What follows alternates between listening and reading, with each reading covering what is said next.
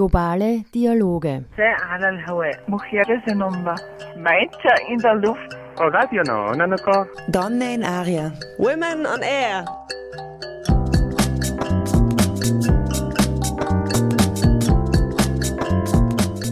Immer abrufbar auf www.noso.at.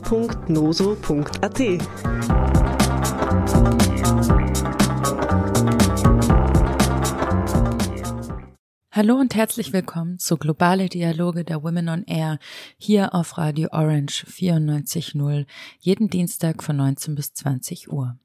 Ich bin Andrea Zellinker und heute ist Valentinstag, ein Tag, der eigentlich ganz im Zeichen von Konsum und Kommerz steht. Aber wenn wir heute schon der Liebe frönen, dann schlage ich vor, dass wir uns der Liebe zur Revolution widmen.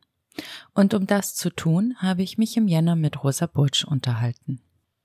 Die politische Soziologin ist Doktorandin am Center on Social Movements Studies in Florenz, das Teil der dortigen Scuola Normale Superiore ist.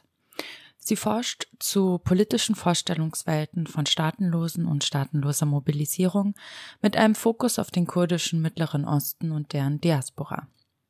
Mit Rosa Burtsch habe ich über die kurdische Befreiungsbewegung gesprochen, ihr revolutionäres Projekt, das oft unter dem Namen des selbstverwalteten autonomen Gebiets Rojava zusammengefasst wird, und die zentrale Rolle von Frauen und Flinter im revolutionären Prozess. Einen liebevollen Blick auf die Revolution der Kurdinnen zu werfen, ist umso dringlicher vor den Geschehnissen der letzten Woche. Am 6. Februar 2023 trat ein Erdbeben mit Magnitude 7,8 im Süden der Türkei und Norden Syriens auf. Es folgte ein weiteres mit Magnitude 7,5. Betroffen sind vor allem kurdische Gebiete. Insgesamt starben bis zu 30.000 Menschen bei dieser Katastrophe, weitaus mehr Menschen sind verletzt und in existenzieller Not. Sie brauchen nun jede Hilfe, die sie kriegen können, insbesondere weil die türkische Regierung humanitäre Hilfe blockiert und sabotiert und es auch in den syrischen Gebieten schwierig ist, Maßnahmen zu setzen. Wenn ihr könnt, dann spendet an Hilfsorganisationen wie Medico International oder der kurdischen Organisation Heva Sor, damit die Gelder auch wirklich dort ankommen, wo sie gebraucht werden. Das Gespräch mit Rosa Burtsch hat vor dem Erdbeben stattgefunden. Ich habe sie gefragt, was die Kurdinnen als Volk eint, denn wenn man sich mit ihnen beschäftigt, kommt man schnell darauf, dass es sich um ein heterogenes Volk mit einer Vielfalt an kulturellen Praktiken und Lebensweisen handelt. Sie gehören unterschiedlichen Glaubensgemeinschaften an, sind meist Sunnitinnen, Alevitinnen oder Jesidinnen und sprechen Kumanji, Sorani, Südkurdisch oder Sasagorani. Diese Vielfalt wird von Nationalistinnen noch gerne vorgeschoben, um ihnen abzusprechen, ein Volk oder eine Nation sein zu können. Kein Wunder, denn in der westlichen Vorstellung von Nationalität spielt Homogenität eine zentrale Rolle, die historisch auch immer wieder mit Gewalt hergestellt wurde. Die Kurdinnen werden auch gerne als größtes Volk ohne eigenen Nationalstaat bezeichnet, denn nach dem Zerfall des Osmanischen Reiches wurde die Region unter den neu entstehenden Nationalstaaten aufgeteilt, und so kam es, dass das traditionelle Siedlungsgebiet der Kurdinnen heutzutage in vier Staaten liegt, nämlich in der Türkei, Irak, Iran und Syrien. Ich habe also Rosa Butsch gefragt, was eint die Kurdinnen trotz oder gerade wegen ihrer inneren Diversität? Was vereint die Kurden oder die Kurdinnen? Ähm, es ist ähm, tatsächlich eine, ähm, ja, eine geteilte Unterdrückungsgeschichte, die aber in verschiedenen Episoden und in verschiedenen Kontexten stattfindet. Also die Unterdrückung ist nie die gleiche und dieselbe, aber die Unterdrückung ist eine, die aufgrund des Kurdischseins entstanden ist. Also äh, Kurdinnen in den verschiedenen Regionen werden aufgrund ihrer ethnischen, sprachlichen, religiösen Zugehörigkeit, die man als Kurdischsein definieren kann, äh, unterdrückt, aber in verschiedenen Formen unterdrückt und von verschiedenen Staaten.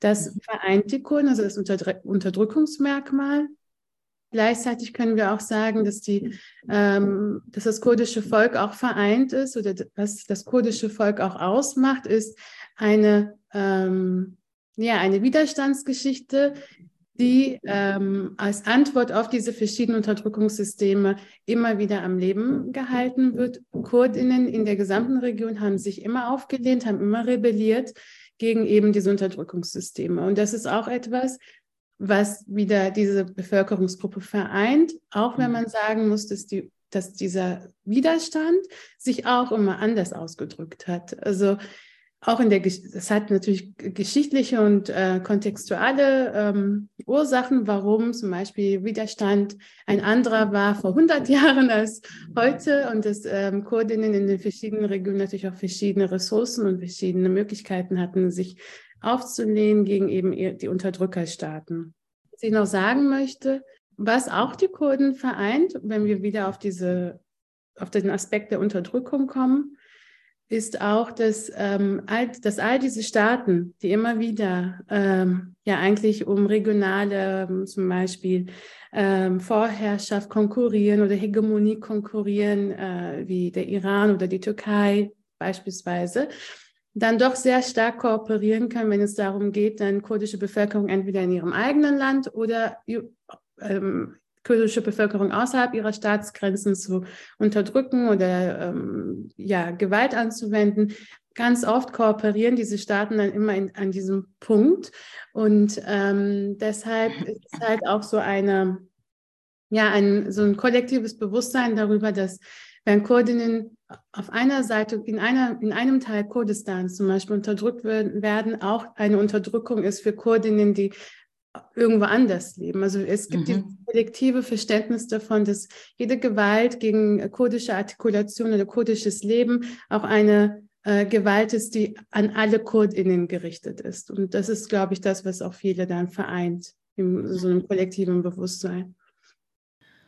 Kurdinnen eint laut Rosa Burtsch in erster Linie eine gemeinsame kollektive Gewalt- und Unterdrückungserfahrung.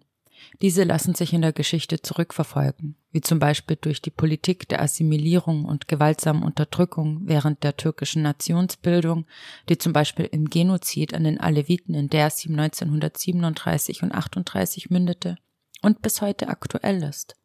So greift die Türkei regelmäßig kurdische Gebiete an, wie zum Beispiel 2018 das nordsyrische Afrin, 2017 das jesidische Shingal und auch jetzt mordet die türkische Regierung nicht nur durch die ausbleibende Hilfeleistungen in den vom Erdbeben betroffenen Regionen, sondern bombardiert kurdische Gebiete wie Tal Rifat nördlich von Aleppo. Dr. Kamal Sido, Nahostexperte der Gesellschaft für bedrohte Völker, sprach vor diesem Hintergrund von einem Skandal, dass ein NATO-Staat eine humanitäre Katastrophe mutwillig verschlimmern könne und von anderen NATO-Ländern kein Wort der Kritik dazu komme. Vor diesem Hintergrund habe ich Burj gefragt, warum sie von Kurdistan als internationale Kolonie spricht und warum der kurdische Befreiungskampf ein antikolonialer Kampf ist. Kurdistan ist eine internationale Kolonie, ist eine These, die nicht von mir stammt, sondern äh, von dem türkischstämmigen Soziologen Ismail Beşikçi. Ismail Beşikçi ist eine sehr interessante Person. Ähm, Beşikçi selbst ist türkisch, also ethnisch türkisch und äh, war Soziologie-Doktorand äh, in den 80er Jahren, ist dann nach Kurdistan gereist, also in den türkischen Teil Kurdistans und hat dort in, während seiner Feldforschung einfach gesehen und gehört, dass die Menschen dort kein Türkisch sprechen, eine andere Sprache sprechen, äh, andere Bräuche und Riten haben, sich anders, anders kulturell äußern, ist zurückgegangen äh, an seine Universität, hat diese Dissertation geschrieben und gesagt, er lebt ein Volk, was nicht türkisch ist und äh, wurde deshalb äh, verurteilt ähm, und musste, ich 18 Jahre, glaube ich, ähm, mhm. hat er dann im Gefängnis verbracht und aus dem Gefängnis heraus hat er ganz viele Bücher geschrieben.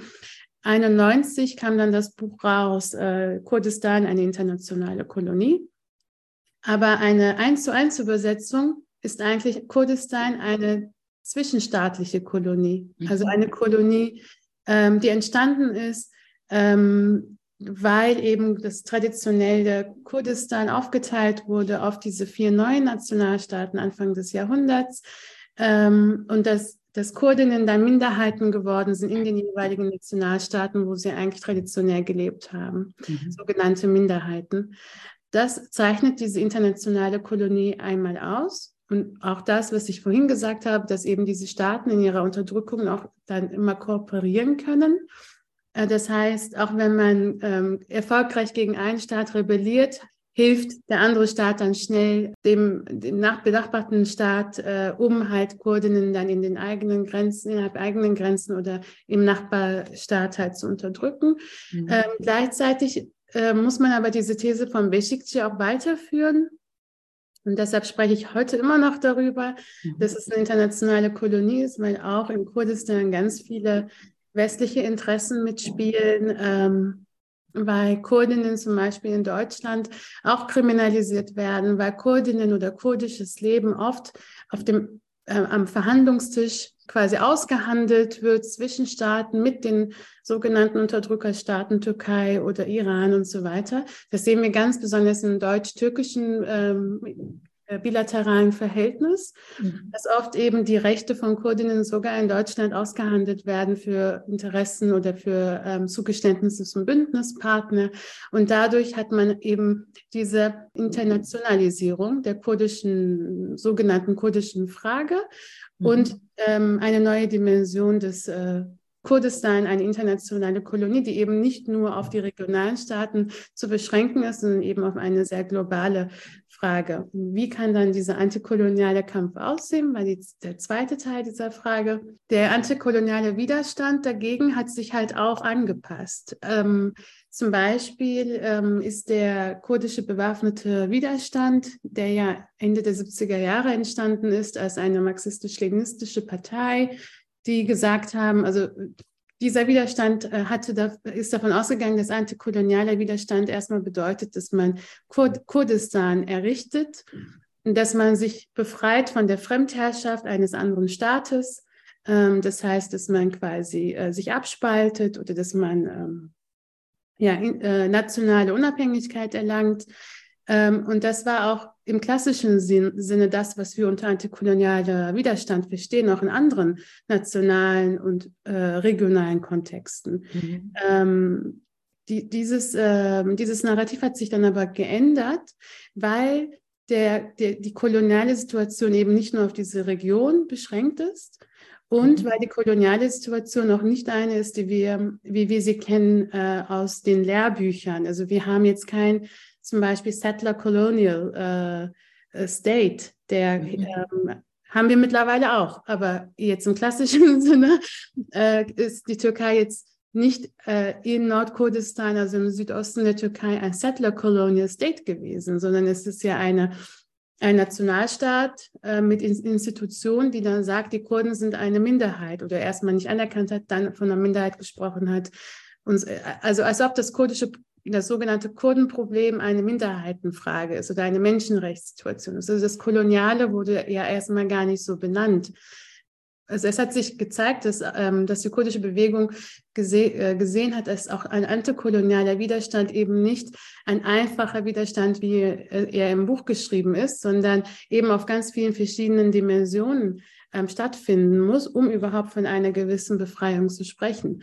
Und das, was ich vorhin gesagt habe, mit den verschiedenen Dimensionen des kolonialen Zustandes, sei es auf internationaler Ebene oder ähm, das unsichtbare Koloniale an der kurdischen Frage aufgrund quasi äh, des Narrativs, dass es ja eine Minderheitenfrage ist, dass es eine Menschenrechtsfrage ist, erschwert eben so einen klassischen antikolonialen Kampf. Und mit, auf, da sind auch noch andere Gründe, aber um das kurz zu halten, der antikoloniale Kampf hat sich dann ähm, quasi auf die Unterdrückungssysteme ausgerichtet, die nicht nur von Nationalstaaten ausgehen, sondern von einem internationalen kapitalistischen System und hat ähm, andere Antworten gesucht auf diese Unterdrückung. Wie Rosa Burtsch erklärt, nimmt der Widerstand unterschiedliche Formen an und auch der antikoloniale Kampf der kurdischen Freiheitsbewegung hat sich in den letzten 30 Jahren stark verändert. Dabei ist natürlich zu beachten, dass die Vorstellungen eines befreiten Kurdistans auch unter den Kurdinnen nicht homogen sind. Während zum Beispiel irakische Kurdinnen einen kurdischen Nationalstaat fordern, wünschen sich Kurdinnen in der Türkei, im Parlament vertreten durch die HDP, auf Deutsch die Demokratische Partei der Völker, eine stärkere Autonomie innerhalb einer föderal organisierten Türkei. Und dann gibt es eben auch den revolutionären Kampf der kurdischen Freiheitsbewegung. Wie diese versucht, eine neue Gesellschaftsform zu erschaffen, erklärt uns Rosa Burtsch nach einer kurzen musikalischen Pause. Jetzt hören wir Sharvano. Das ist ein Lied des Widerstands in Rojava von Shero Hinde, Mehmoud Berazi und Ibrahim Fekke.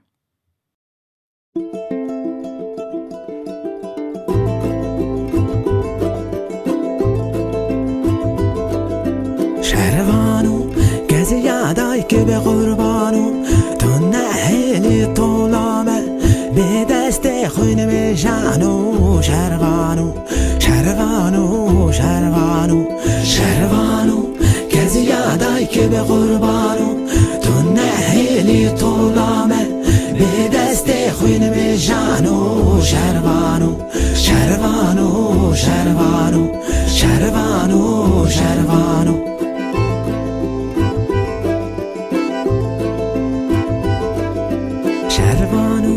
چلنگو از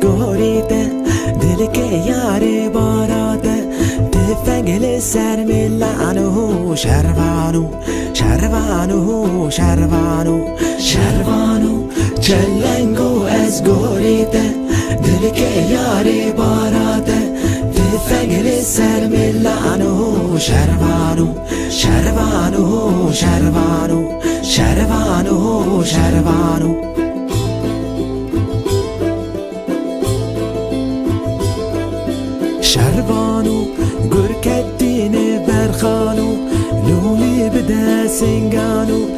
بلزو بس حيرانو شربانو شربانو شربانو شربانو گرکتین برخانو لولي بدا سنگانو بلزو بس حيرانو شربانو شربانو شربانو شربانو شربانو.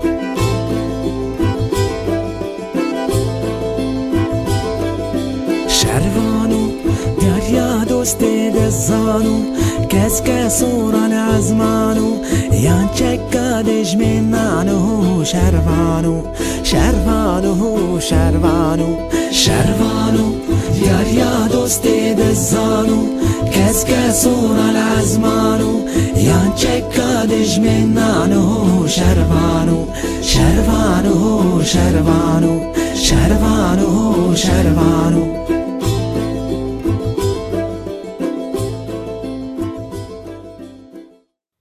Herzlich willkommen zurück zu Globale Dialoge der Women on Air.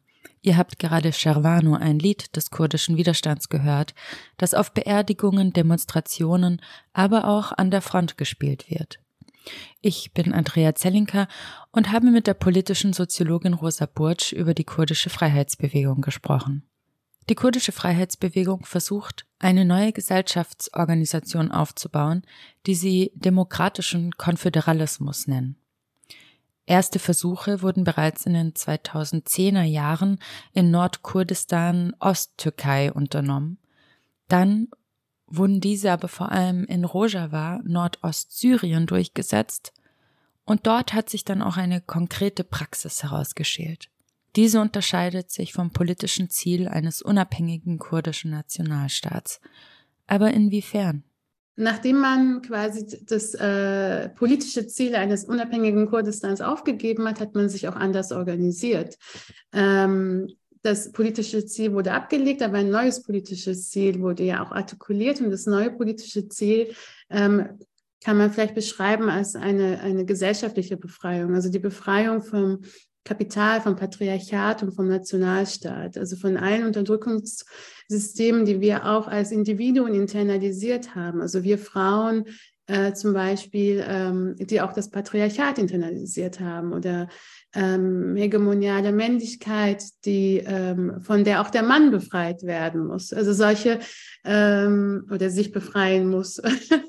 mhm. ähm, also das war dann die Ausrichtung, das, das politische Ziel. Und das hat auch dazu geführt, ähm, dass man sich organisa als Organisation neu formiert hat. Ähm, und basisdemokratische Strukturen haben sich da gezeigt als äh, eine gute Lösung. Ähm, denn die kurdische Freiheitsbewegung, ähm, die ja mit der PKK gegründet wurde, also begründet ist und auch zurückzuführen ist auf die Gründung der PKK und, und des bewaffneten äh, Kampfes, ähm, ist, zu einer, ist zu einer Bewegung geworden, die sehr mannigfaltig ist, weil sie eben auch ähm, ein neues politisches Ziel hatte. Es ging also nicht mehr nur um die ähm, Befreiung mit der Waffe, sondern auch um die Befreiung des Geistes oder ja genau des Denkens vielleicht äh, oder ja, der Ideologie, dass man einfach neu ähm, auf Konzepte wie Freiheit und Unterdrückung schaut und sie auch neu verortet.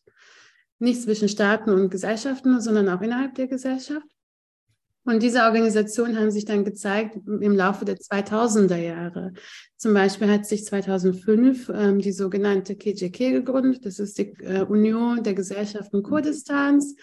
Und äh, diese KJK hat dann ähm, es ist ein Bündnis von verschiedenen Initiativen, zivilgesellschaftlichen Initiativen äh, und Parteien, die zusammengekommen sind und gesagt haben, wir möchten unsere eigenen ähm, Sachen klären. Also wir möchten uns selbst regieren und selbst verwalten, ähm, aber in Koordination miteinander. Und ähm, so ist halt auch, ähm, das war auch so der erste Schritt, ähm, den sogenannten demokratischen Konföderalismus ähm, den die kurdische Freiheitsbewegung dann anstelle des, der nationalen Unabhängigkeit gestellt hat, äh, dass man den quasi realisiert. Und das, was bedeutet das? Wie sieht das aus? Ähm, ist eine ähm, schwierige Frage, weil äh, der Ausdruck ändert sich auch immer, je nachdem, ähm, auf welche Zeit wir schauen. Also er hat angefangen mit dieser mit der Gründung dieser Union. Das bedeutete auch, dass ähm, zum Beispiel in verschiedenen Teilen Kurdistans, also hauptsächlich dann im türkischen Teil, zur Anfangszeit ähm, Nachbarschaftskomitees gegründet worden sind, dass äh, Menschen sich versammelt haben, ihre eigenen Belange geklärt haben, ohne dass staatliche Akteure involviert waren. Also wenn es zum Beispiel eine ein ähm, Konflikt zwischen zwei Parteien gab, also zwei Familien oder zwei Individuen, wurde es versucht, erstmal auf diesen, in diesen Strukturen das zu lösen und nicht eben zu einem Rechtsstreit äh, zu kommen, wo auch der türkische Staat mit seiner Justiz und mit seinen Institutionen dann involviert war. Mhm. Ähm, das, das ist so vielfältig. Bei Veranstaltungen wie Hochzeiten oder anderen Veranstaltungen, zum Beispiel die Sicherheit, ähm, äh, selbst gewährleistet wird, dass man versucht, dass man eigene quasi Sicherheits, äh, also für die Sicherheit eigene Personen ähm, organisiert und jetzt nicht die Polizei verständigt ähm, oder dass weiterhin immer noch zum Beispiel das Bürgermeisterinnenamt, ähm, wenn es von einer Person besetzt ist, also rein formell, wenn ein, nur eine Person wird ja in das Amt gewählt, mhm. ähm, dass aber in den kurdisch äh, regierten ähm, äh, Bezirken dann dieses Amt eben geteilt wird durch, das, ähm, durch die Quote, die 50-50-Quote, die in allen Gremien äh, Geld, gilt, wo Kurdinnen sich organisieren als Kurdinnen, also in dieser sogenannten demokratischen Autonomie, demokratische Selbstverwaltung oder Konföderalismus. Und wo ist Rojava darin zu verorten? Das, was, in, was ich jetzt als Beispiel aus der Türkei äh, äh, kurz erläutert habe, haben wir auch in, in, gewisser Weise mit verschiedenen Strukturen und Organisationen in Nordsyrien gehabt, ähm, in viel erschwerterem, in einem viel erschwerteren Kontext. Mhm. Aber dort war die kurdische Bewegung auch mit seinen Ideen und Ideologien äh, hegemonial in gewissen Städten, zum Beispiel in Kobane, mhm. in Afrin. Das sind alles die Orte, die wir heute als äh, Zentren des Widerstandes kennen. Äh, gegen den IS. Aber das sind auch alles Orte, die traditionell und historisch gewachsen auch eine sehr starke Loyalität gegenüber der kurdischen Freiheitsbewegung gezeigt haben, weil sie halt auch so politisch sozialisiert sind, die Menschen, die dort leben. Ähm, und Rojava, als äh, 2011 dann die Umbrüche angefangen haben, haben sich dort die Menschen sofort mobilisiert und konnten quasi anknüpfen an die Erfahrungswerte von KurdInnen in anderen Regionen mhm. und haben das, was quasi als Erfahrungswert seit dem KJK-System in der Türkei oder so wie sich die Guerilla organisiert in den Bergen seit, seit dem äh, sogenannten, so nennen das die Aktivistinnen, ähm, Paradigmenwechsel, mhm. ähm, dass man seit dem Paradigmenwechsel eben auch Erfahrungen gesammelt hat und die Bevölkerung in Rojava konnte da anknüpfen und hat dort weitergemacht ähm, und hat es zu einem Next Level getragen, also weil es einfach auch wieder ein anderer Kontext war. Es äh, war ein Krieg, ähm, es hat zu einem Machtvakuum geführt, dieser Krieg in, in Syrien, wo ähm, äh, Kurdinnen, die vor Ort waren, sich auch durch, durch den bewaffneten Widerstand ähm, da eine de facto Autonomie aufgebaut haben und dann mit dem Prozess des Kampfes gegen den IS eben diese de facto Autonomie auch eine gewisse Form der Legitimität bekommen hat. Und ähm, all diese theoretischen und punktuell stattfindenden ähm, ja, Neuorganisierungen von, wie gesagt, demokratischer Autonomie wurden da einmal ausgelebt. Mhm. Ähm, und jetzt haben die Kurdinnen weltweit einen neuen Erfahrungswert. Mhm. ähm, aber noch ein, noch ein Beispiel, um das auch so ein bisschen zu entzerren, dass das nicht alles nur Türkei und Rojava ist. Ähm, mhm. es gibt auch äh, in, ähm, zwischen der Zentralregierung im Irak und der kurdischen Regionalregierung eine, ähm, ja, so eine äh, ein wüstenartige Stück, so ein wüstenartiges Stück Land.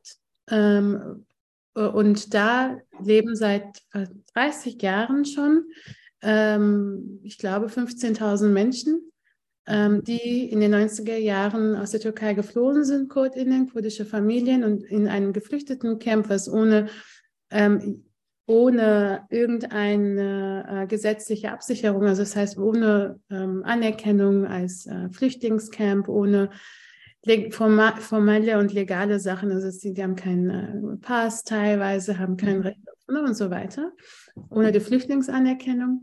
Ähm, und diese Menschen organisieren sich seit 30 Jahren, ohne dieses Camp wirklich ähm, länger verlassen zu können. Sie müssen immer zurückkehren. Es gibt immer so punktuelle Vereinbarungen mit den umliegenden Städten, mhm. dass zum Beispiel Kinder auf eine Schule können und wieder zurück und so weiter. Das wird manchmal beendet, manchmal wird es fortgeführt.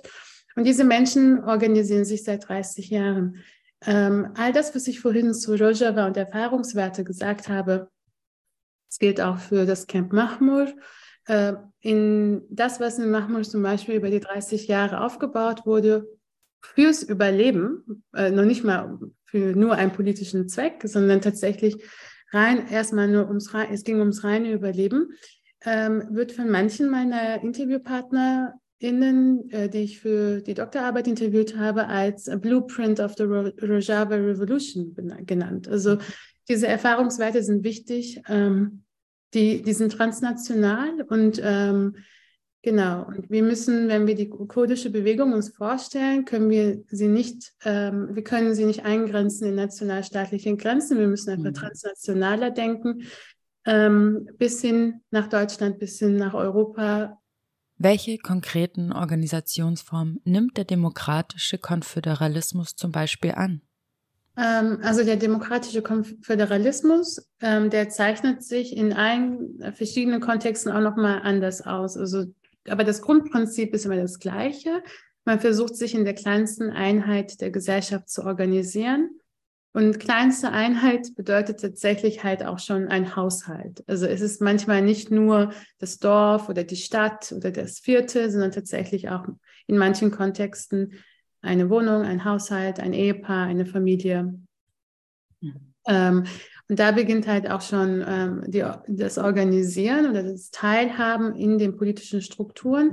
Und diese kleinsten Einheiten kommen dann zusammen in, einer, in, in einem Rat.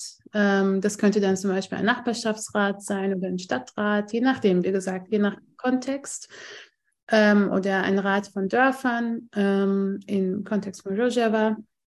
Äh, in der Diaspora sind dann diese Räte zum Beispiel ähm, von Familien. Also wenn also Familie A, B, C kommen dann zusammen äh, in, diesem, in dieser Nachbarschaft, in Hannover zum Beispiel, mhm. und setzen sich dann zusammen. Und ähm, da, also immer zu einer nächsten Stufe. Ähm, und dann werden wieder ähm, Vertreter in einer größeren Organisationseinheit zusammengerufen, Delegierte, wenn man so möchte, ähm, aus den Einheiten, also wie wir das aus der repräsentativen Demokratie kennen. Ähm, und dann, äh, und da sprechen wir von dieser Konföderation, wenn dann diese letzte Einheit sich dann nochmal vernetzt mit den, mit den anderen in der Region. Zum Beispiel könnte es dann aussehen, rein praktisch, so aussehen, dass ein Dorf auf der türkischen sogenannten türkischen Seite Kurdistans äh, mit einem Dorf kooperiert, was auf der syrischen Seite liegt, ähm, weil es eben, weil sie dann Teil einer Konföderation sind. Ähm, wie sich das dann im Endeffekt ähm, tatsächlich politisch ausdrückt, hängt immer was mit, hängt immer damit zusammen, was möglich ist, glaube ich. Mhm. Ähm, aber Organisationsprinzipien sind halt auch, dass zum Beispiel die Repräsentanten in den höheren Gremien vertreten sind, aber immer die Entscheidungen mit der Basis absprechen müssen und nicht einfach für sich entscheiden können. Also es gibt so ein Reporting Back. Mhm. Ähm, und das macht eben dieses Basisdemokratische aus, ähm, mhm. dass Entscheidungen eben dann immer von der kleineren Einheit ähm, bewilligt werden müssen. Mhm. Und äh, Entscheidungen werden auch nicht nach einem Mehrheitssystem getroffen, sondern durch deliberative Konsensentscheidungen. Mhm. ähm, es wird viel diskutiert, es wird viel reflektiert und dann ähm, wird eine Entscheidung getroffen.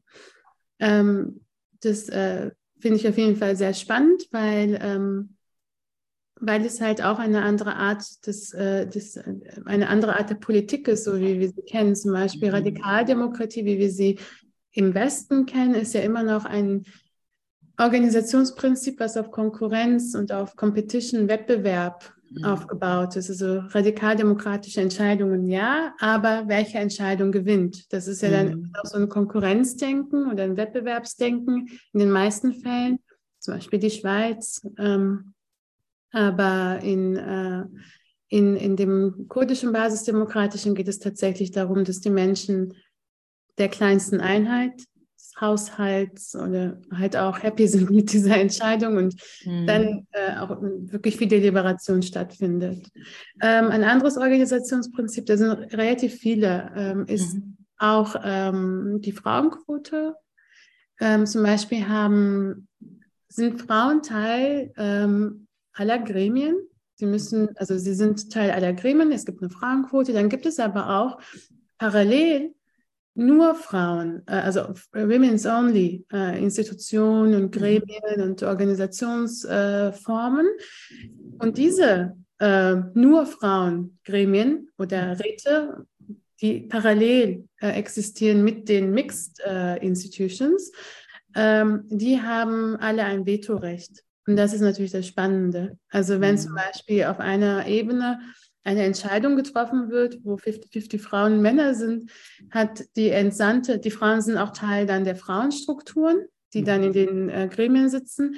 Und wenn sie das Gefühl haben, die müssen dann zurückberichten in die Frauengremien. Und wenn da das Gefühl entsteht, das hat irgendwie was mit uns zu tun und das, da sind wir nicht so happy mit, haben sie ein Recht, diese Entscheidung, ein Veto einzulegen, also Frauen mhm. ein. Und das ist sogar das ist sogar ähm, in der Entscheidungsfindung von ähm, wirklich realpolitischen Entscheidungen in der Opposition in der Türkei der Fall. Also wenn mhm. jetzt in der HDP zum Beispiel etwas entschieden wird, muss auch das durch das Frauengremium erstmal durch.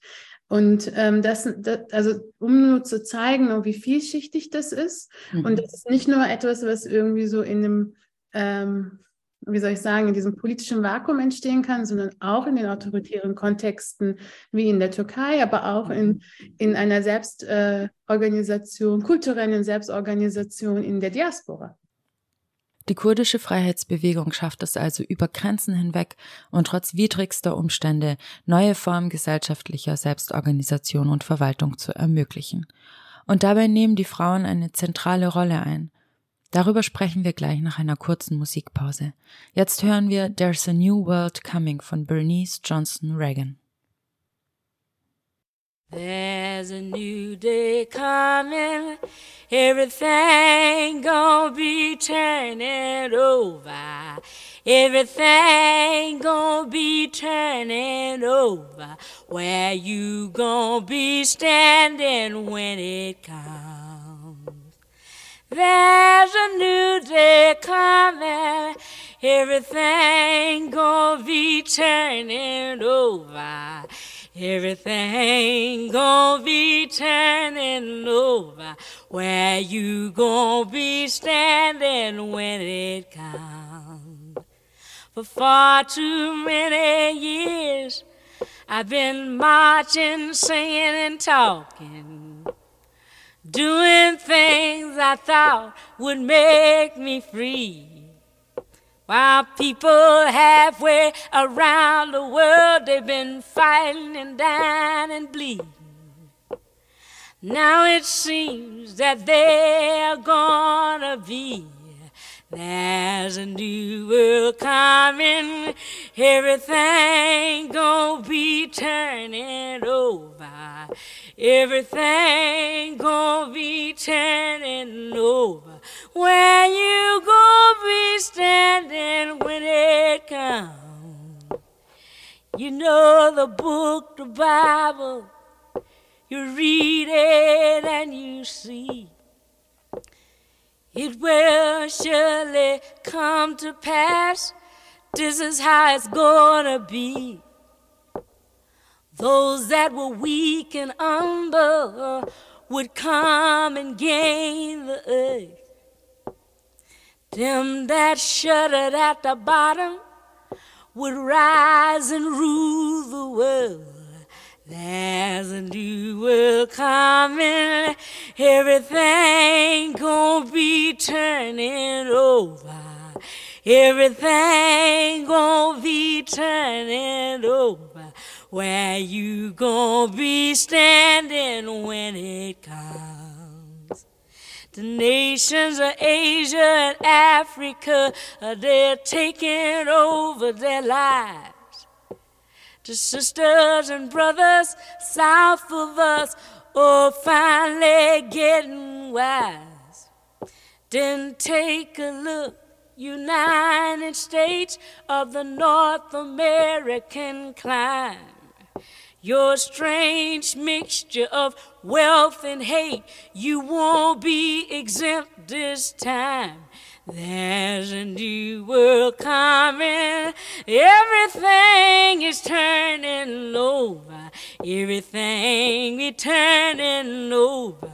Where you gonna be standing when it comes? There's a new world coming.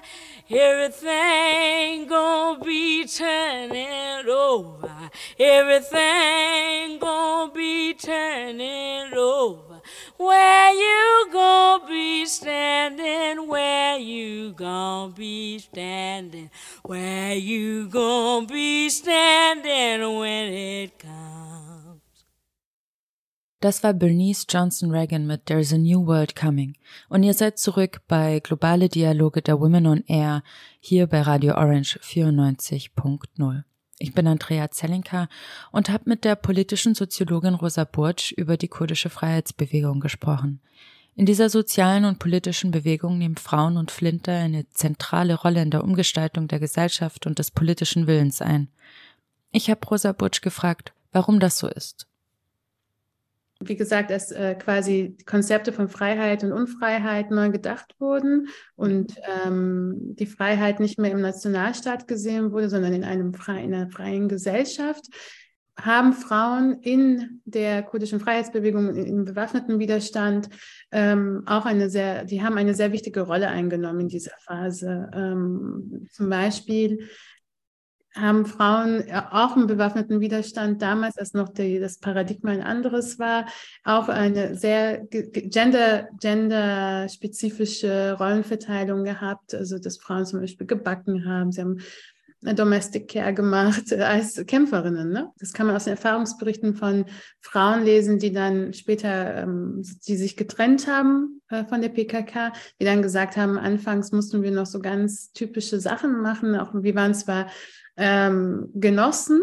äh, Geno mhm. also Genossinnen von unseren männlichen ähm, Genossen, aber gleichzeitig mussten wir uns halt auch um so feminisierte Arbeit, also das, was wir als so feminine Arbeit oder als Frauenarbeit kennen, mussten wir uns auch darum kümmern. Und warum wir heute an einem Punkt sind, wo Frauen so viel, ähm, ja, so viel Agency haben und so viel politischer Wille halt in den Händen der Frauen liegt, auch in der Ausrichtung, wie dieser Befreiungskampf auszusehen hat. Ähm, es hat was mit der, ähm, mit eben dem Widerstand dieser Frauen zu tun, die sich halt nicht wohlgefühlt haben in, in ihrer Rolle mhm. äh, und halt innerhalb der kurdischen Bewegung dann auch ähm, rebelliert haben gegen patriarchale Strukturen. Mhm. Ähm, aber dass das so möglich war und dass das nicht so stark sanktioniert wurde wie in anderen nationalen Befreiungskontexten, mhm beziehungsweise dass es so erfolgreich war, lag auch daran, ähm, dass der Gründer der PKK, Öcalan, eben ganz viele Abhandlungen zur Rolle der Frau geschrieben hat, als es eben darum ging, Freiheit neu zu denken. Und er hat, äh, wie ich finde, und äh, wo ich auch so denke, das ist so der Schlüssel, um zu verstehen, warum die Frauen so wichtig sind in der, im kurdischen Verständnis von mhm. Freiheit. Er hat zum Beispiel formuliert, dass ähm, dass die Frau die erste, also die älteste Kolonie ist mhm. und die meist unterdrückte Nation ist. Mhm. Das heißt, Frauen wurden also quasi als Kolonie und als Nation begriffen, als mhm. Bevölkerungsgruppe ähm, die, die als erstes kolonisierte und die am meisten unterdrückte Nation. Und, und das ist natürlich etwas unheimlich Spannendes mhm. äh, im Diskurs. Ähm, was bedeutet dann Befreiung? Also sind wir dann frei, wenn wir zum Beispiel ein unabhängiges Kurdistan haben, aber unsere Frauen immer noch unfrei sind in den patriarchalen Strukturen? Mhm. Nein, sind wir anscheinend nicht. Und der antikoloniale Kampf und das Dekoloniale setzt doch genau da an. Wenn die Frauen die älteste Kolonie sind, dann muss der antikoloniale Kampf auch dort ansetzen und nicht erst später sich damit beschäftigen. Maria Mies, die Anarcho-Feministin, ist ja bekannt für ihr Buch, wo sie sagt, die Frauen sind die letzte Kolonie. Mhm. Und Öcalan schreibt halt von den Frauen als erste Kolonie, äh, als quasi die erste Kolonie menschlicher Zivilisation. Anfang November 2022 fand in Berlin die zweite internationale Frauenkonferenz unter dem Namen Unsere Revolution, das Leben befreien statt. Sie wurde von der kurdischen Frauenbewegung und dem Netzwerk Women Weaving the Future organisiert. 800 Frauen aus 41 Ländern nahmen daran teil. Rosa Bursch war auch dort und hat mir von ihren Eindrücken erzählt. In dem äh, Abschlussplädoyer und in Plädoyers und in der Erklärung wurde zum Beispiel ähm, festgehalten, dass die Frauen gemeinsam den sogenannten Frauenkonföderalismus weltweit aufbauen mhm. möchten. Ähm, da waren verschiedene Teilnehmerinnen, äh, Mapuche-Frauen, da waren Frauen Abayala aus äh, mhm. äh, Palästina, aus Kurdistan, aus der Türkei, ähm, aus dem Libanon, ähm, aus Europa, und sie haben sich halt alle quasi ähm, zusammengefunden und darüber diskutiert, was bedeutet eigentlich Feminismus und was bedeutet eigentlich Befreiung. Mhm. Ich fand es sehr spannend, dass ähm, die, diese Ideen der kurdischen Freiheitsbewegung, die ja erstmal nur kontextual, also die, die, die begreifen wir meistens nur im kurdischen Kontext, mhm. ähm, in einem sehr spezifischen Konfliktkontext, dass die übertragen wurden auf ein ähm, auf ein anderes internationales Problem. Mhm. Und zwar die Unterdrückung der Frauen, Gewalt gegen Frauen und ähm, die Unfreiheit von Frauen. Und wenn ich von Frauen spreche, immer mit Sternchen natürlich. Ne? Mhm. Und dass man quasi diese Ideen, dass wir uns nicht nur in den Staaten organisieren können, sondern wir müssen eine Konföderation sein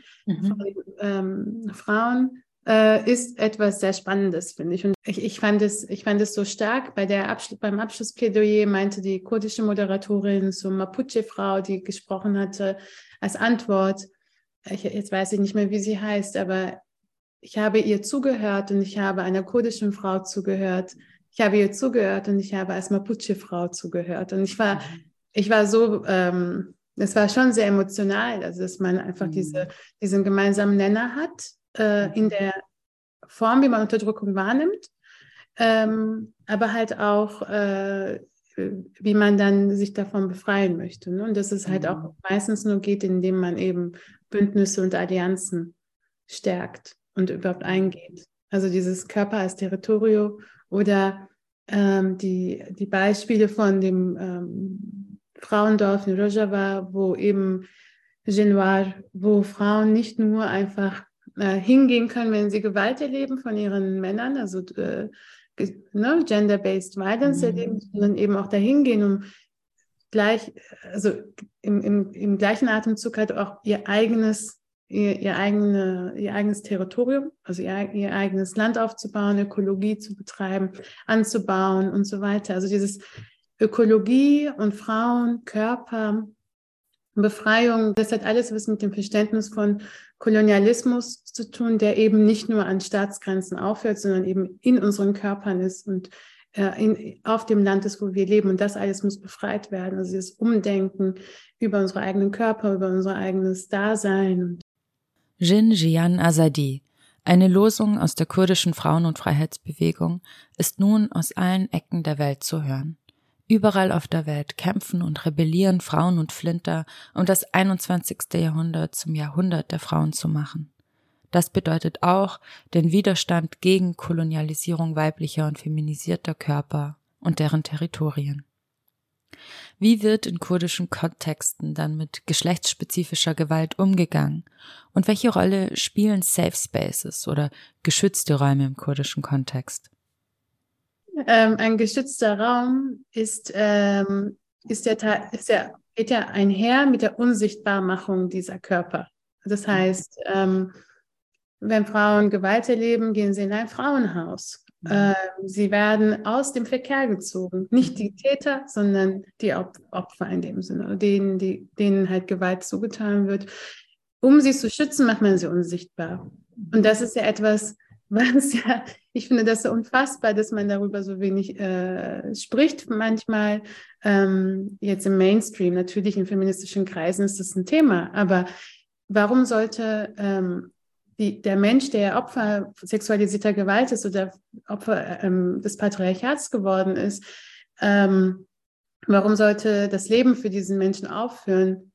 Und der Täter macht einfach weiter, mhm. kann diese Person auch äh, wieder bedrohen und so weiter. Also dass man halt eingesperrt ist in, in einem Gebäude oder in einem Raum und dieser Raum dann als geschützter Raum deklariert wird, aber man, mm. man pausiert das gesamte Leben und man macht sich unsichtbar, ist die Lösung in, den, in unseren westlichen Gesellschaften, mm. oder, so wie wir das kennen. Ähm, in Rojava oder in den kurdischen Kontexten ist es anders. Und mhm. das finde ich halt so spannend. Ein geschützter Raum ist da, wo die Frau sehr sichtbar ist. Mhm. Aber nicht nur sichtbar, sie ist nicht sichtbar als Opfer, sie ist sichtbar als Macherin, als Objekt, als Frau, die Entscheidungen trifft, als Frau, die sich selbst organisiert und als Frau, die sich auch selbst verteidigt, ideologisch auch mhm. selbst verteidigt. Ähm, es ist nicht so einfach in diesen Kontexten zum Beispiel ähm, einfach davon zu kommen wenn man sexualisierte Gewalt einer Frau antun möchte. Ähm, was meine ich mit durchkommen? Ich meine, damit ist es einfach nicht legitim, es wird nicht äh, leg als legitim betrachtet. In der Türkei gibt es ja diese Straflosigkeit von Tätern. Ähm, das heißt, Männer werden teilweise, Täter werden halt auch darin bestärkt, diese Taten durchzuführen, weil sie wissen, vor Gericht wird ihnen nichts angetan. Mhm. Es wird nicht, es, zum Beispiel wird es nicht geächtet gesellschaftlich. Ähm, es wird sogar promoted teilweise. Mhm. Aber in Rojava ist es etwas, was man äh, nicht so einfach machen kann, ohne geächtet zu werden, ähm, zur Verantwortung gezogen zu werden, indem man zum Beispiel eine Selbstkritik machen muss, indem man, indem der Mann bestraft wird, nicht die Frau durch das Un Unsichtbarmachen zum Beispiel. Mhm. Also das sind alles so Dynamiken, die ähm, wichtig sind und die auch nur Ausdruck eines, äh, ja, eine, einer neuen Wissensproduktion sind von Genealogie, wo Frauen eben nicht passive Objekte sind, sondern sie sind aktive Subjekte in der Gestaltung der Gesellschaft.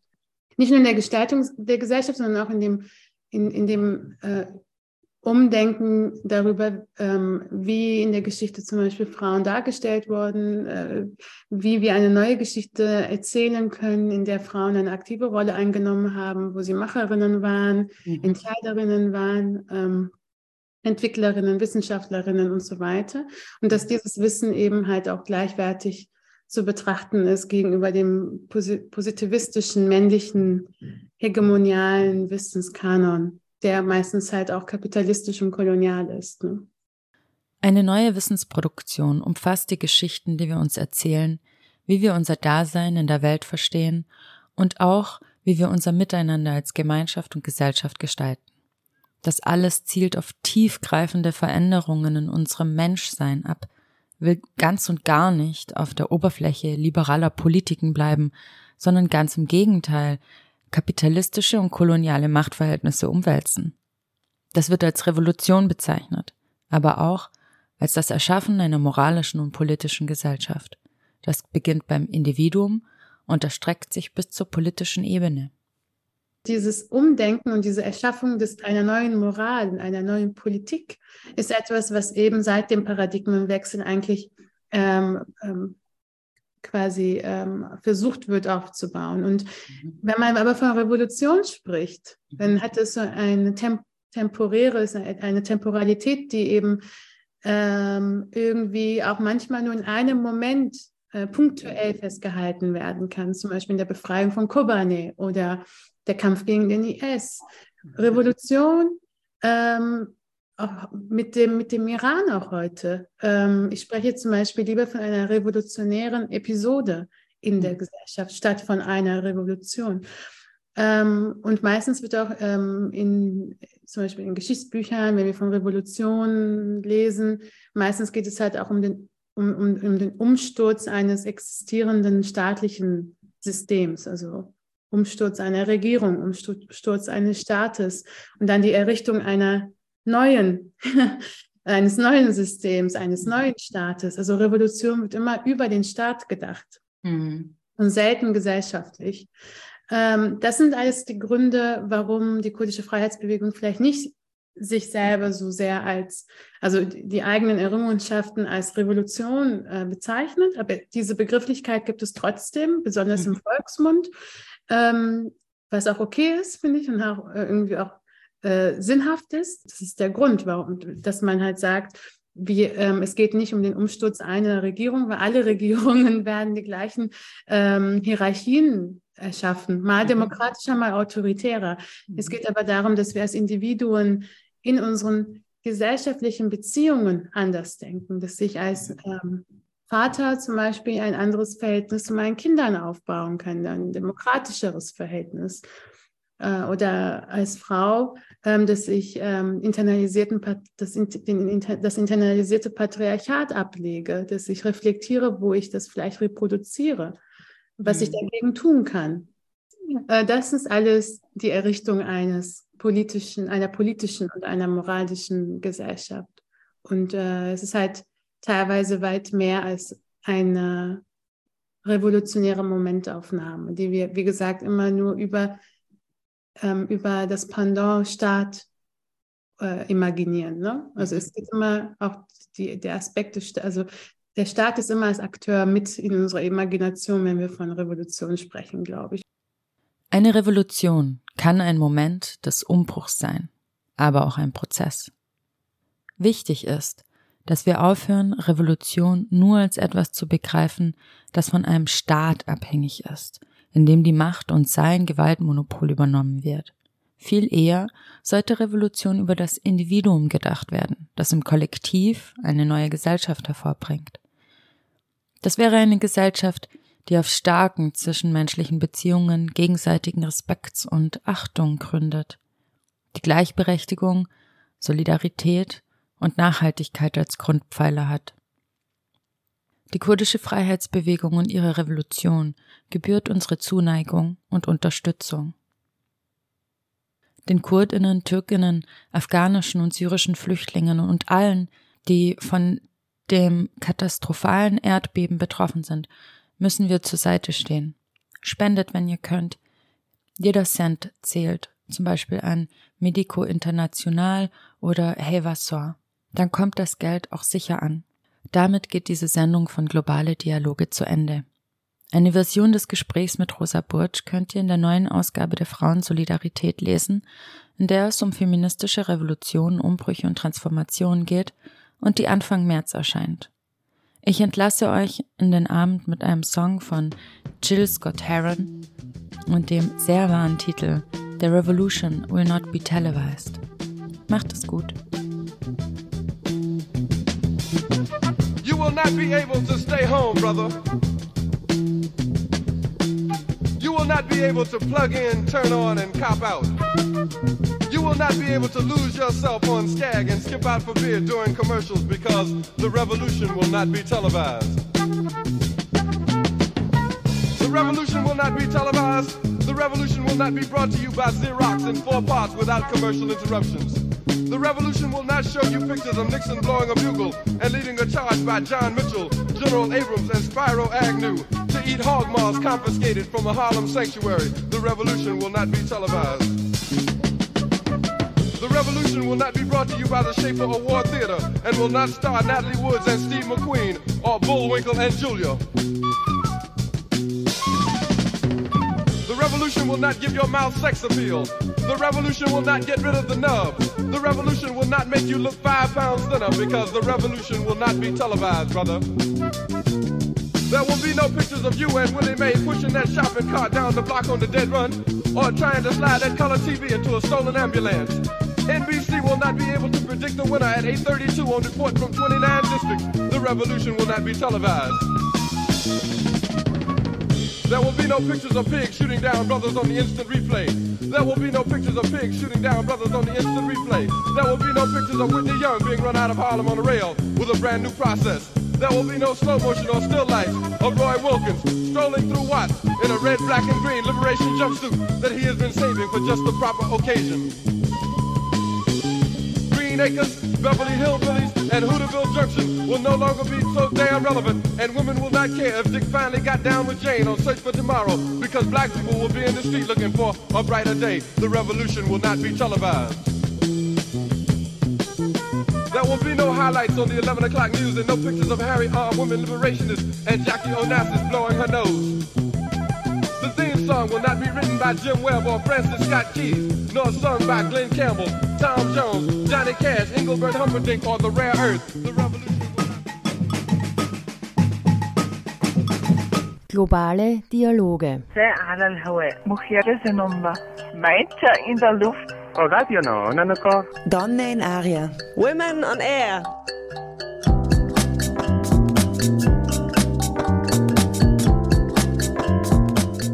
Immer abrufbar auf www.noso.at.